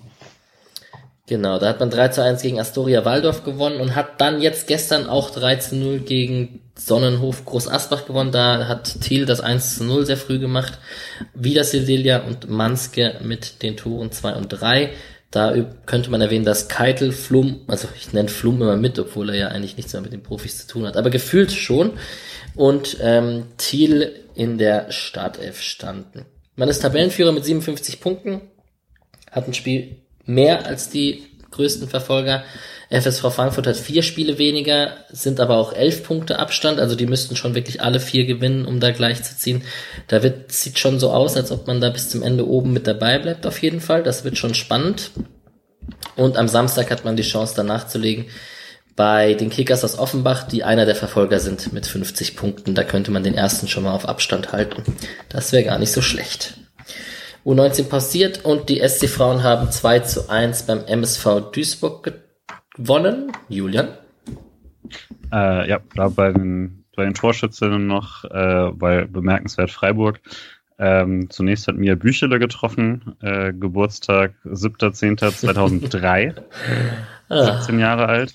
Und weil ich mich noch nicht alt genug gefühlt habe, hat danach in der zweiten Halbzeit Cora Zickay, die ihr zweites Bundesligaspiel gemacht hat, getroffen, geboren am 29.11.2004. äh, also ungefähr vorgestern gefühlt. Und äh, ja, also war mal wieder äh, tatsächlich stark, was da einfach jedes Jahr äh, wieder nachkommt und eben zwei Torschützen, die beide unter 18 waren. Äh, gerade das Zickay-Tor war auch so ein äh, Schlenzer vom linken Strafraum-Eck in die Ecke. Das war richtig stark. Hat Spaß gemacht. Kann ich ja, das Spiel nicht. Kann ich ja bald den Witz bringen, dass es äh, sowohl bei den Männern als auch bei den Frauen meine Kinder sein könnten. Das ist ja sehr hervorragend. Ich bin nah an doppelt so alt, das tut schon weh. Okay, ja, auf jeden Fall zu den Frauen, da habe ich mir auch gedacht, äh, Büchele und Sekai ist gut. Also jetzt hast du das Mysterium für mich gelöst, weil die Namen kannte ich auch nicht so wirklich. Und da habe ich auch gemerkt, ich müsste mal wieder eine Folge mit Eyüp oder Tamara oder etc. machen nach der Saison, um da mal ein bisschen ins Boot geholt zu werden, wie es da aussieht und weitergeht. Sechster Platz nach 15 Spielen, man hat sich ein bisschen stabilisiert, äh, hat mit dem Abstieg wird man nichts zu tun haben, dafür ist man dann doch irgendwie zu gut, obwohl man nicht gut in die Saison gekommen ist. Aber so Platz 4, 5 ist noch drin, was die Punkte sagen. Am Mittwoch spielt man gegen Werder Bremen und am Sonntag wird es nochmal spannend. Viertelfinale DFB-Pokal gegen Turbine Potsdam. Jetzt übergebe ich das Wort an Patrick. Genau, ich wollte noch kurz eine News reinbringen. Und zwar kam heute Abend beim Sport Buzzer, äh, eine Online-Zeitung, die sehr nah an Hannover 96 ist, da hat Gerhard Zuber bestätigt, dass man äh, im Würzburg-Spiel Patrick Sontheimer und Marvin Pieringer beobachten wollte und dass beide Kandidaten sind. Also Sontheimer ist für uns egal, aber dass Hannover Interesse daran hat, Pieringer im Sommer zu verpflichten. Ich meine, Hartenbach hat bei der Leihe gesagt, man plant langfristig mit ihm, aber wenn man ihn nächstes Jahr nochmal verleiht und zu einem Spitzenteam in der zweiten Liga, dann ist das sicherlich auch ein guter nächster Schritt. Aber du hast doch Hannover gesagt. Ja. Bam. Sehr gut. Shots feiert. Ja. ja. Wie viel da sind die gerade? Achter. Achter. Ja. Franz. So Franz ist doch cool. Ich meine, die haben, die haben Mittelfeldzentrum Kaiser Franz. okay. Ah, okay, wir machen schnell weiter. ähm, ähm, Augsburg nächsten Sonntag, spätes Spiel, 18 Uhr. Ähm, wie gesagt, die haben jetzt 3 zu 1 gegen Gladbach gewonnen. Ähm, haben 29 Punkte, haben ein bisschen Vorsprung auf den Abstiegskampf mit den anderen Mannschaften. Micha, deine Santa Maria-Frage haben wir schon ein bisschen besprochen. Dreierwechsel, ob der destabilisierend ist oder nicht, eigentlich so ein bisschen auch, zumindest, äh, ist die Frage. Mit viel interessanter als welches Ergebnis ist wahrscheinlich welches System mit welcher Aufstellung, oder? Gegen äh, Augsburg. Ich, ich rechne jetzt einfach mit einem 3-4-3 dann doch. Hm, hat eben, wie gesagt, häufig das 3-4-3, wenn man dann gut ins letzte Drittel kommt, äh, ist das Problem, dass es nicht genug Präsenz im Strafraum gibt. Wenn man dann doch anfängt zu flanken, dann gehen die mal so richtig ins Nichts. Gegen Udo Udokain so halt auch. Dann deswegen mal sehen, was passiert. Äh, ich, aber ich rechne eher dann doch mit dem 3-4-3 und ein 1 zu 1 ich finde es spannend. Ich finde Personal und Taktik immer so ein bisschen schwer vorherzusehen, wenn Freiburg ein Spiel hatte, in dem es über Phasen enttäuschend war und in dem es auch kein so gutes Ergebnis gab. Es streicht dann öfter mal geneigt, dann was zu wechseln im nächsten Spiel. Und könnte mir schon vorstellen, dass man das Augsburger 4-4-2 vielleicht einfach spiegelt und sich sagt, okay, wir gewinnen die 1 gegen 1 Duelle und ähm, vielleicht spielt auch Petersen vorne oder so, weil man sagt, man kommt in eine Abschlusssituation. Ähm, könnte mir vorstellen, dass es irgendwie irgendwie habe ich gegen Augsburg immer so ein paar eklige Spiele im Kopf in Heimspielen, die man 1-0 durch Elfmeter gewonnen hat, mal durch mhm. Waldschmidt oder durch Petersen und sage einfach, das gleiche passiert, wir gewinnen 1-0 durch einen Elfmeter von Grifo. Ich, also ich hatte mir eigentlich schon eben jetzt gegen Mainz das 3-4-3 gewünscht, einfach weil ich glaube, sich da einfach wieder mehr einspielen, äh, der Ende der Hinrunde halt hatte ähm, für diese Spiele und da ja auch durchaus Lösungen gefunden hat im 3-4-3 gegen tiefstehende Gegner, äh, die teilweise natürlich auch sehr inkompetent waren, muss man fairerweise sagen, aber das sind sie hoffentlich bald wieder. Äh, das ist Augsburg nicht per se, würde ich sagen. Äh, auch bei einem Stichen inkompetent wäre nie das Wort, was ich da beschreiben würde. Äh, trotzdem, ja, also ich ich kann es auch überhaupt nicht einschätzen, wie sie per se spielen. Ich glaube aber, äh, ich bin optimistisch insoweit, dass das der SC oft gute Spiele macht, wenn alle lange gemeckert haben darüber und gerade irgendwie anfangen zu glauben, siehst du, dass jetzt läuft das wieder so und so, da kommt meistens eine ganz gute Reaktion. Ähm, und im Gegensatz zur Hinrunde, wo man hätte eigentlich schon gewinnen müssen, gewinnt man diesmal auch 2 zu 0.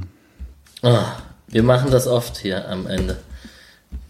Jetzt hast du mir meinen Tipp weggenommen, ist ja klar. Du bist halt immer Letzter, du musst mal Erster machen. Ja, stimmt, stimmt. Aber ich bin doch so ein höflicher Moderator, der hier den anderen das Wort überlässt. Äh, ja, ich bin jetzt tatsächlich, ich kann es irgendwie komisch. Ähm, kurz zu Urbu noch, bevor ich meinen Tipp abgebe. Der hat halt gesagt, es ist natürlich auch was Problematisches, gegen die Kellerkinder am Ende zu spielen. Weil wir haben jetzt natürlich diese zehn Spiele letzte, äh, letzte Folge besprochen und Mainz, Augsburg, Gladbach, Bielefeld, Schalke, Hertha, Hoffe, Köln, Bayern und Frankfurt mal ausgeklammert, hat man sich ja irgendwie was ausgerechnet, dass in jedem Spiel was geht. Jetzt ist, sind halt auch manche, bei manchen Mannschaften geht's halt auch um richtig viel. Und da ist vielleicht ähm, mehr Konzentration und Spannung drin als bei ähm, Mittelfeldmannschaften. Aber gut, wir spielen ja auch noch gegen Hoffenheim und Gladbach und so weiter. Also mal gucken.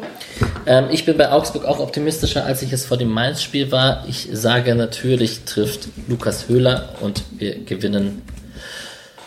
Ich wollte auch 2-0 sagen. Was sage ich denn jetzt? Sage ich 2-1? Ja, komm, dann sage ich 2-1. Spielt der Mirovic? Ich denke, dass Demirovic oder Petersen spielen werden. Also ich glaube schon, dass es einen klassischen Abschlussstürmer geben wird. Dann spielt Demirovic. Nicht Petersen. Also bei Heimspielen spielt auch eigentlich meistens jemand von beiden, oder? Man, Alex, du hängst? Ich merk's, aber es ist gut, es passiert gerade zur Schlussphase. Hört ihr mich? ja. Okay. Ah ja, gut, ist auch geil. Ja. Demirovic spielt, wenn, dann. Zumindest mein Tipp. Gut, dann bedanke ich mich für die nette Runde. Äh, wir hoffen, dass es gegen Augsburg besser ausgeht als gegen Mainz und hören uns dann ja vermutlich am Montagabend wieder nächste Woche, wenn, wenn wir jetzt nichts anderes ausmachen und wünschen euch allen einen, einen schönen Tag, schönen Abend, je nachdem, wann ihr es hört. Ihr könnt gerne kommentieren, spenden, liken, teilen etc. Alles hilft. Wir freuen uns und ähm, genau, einen schönen Abend. Danke euch drei. Ciao. Tschüss.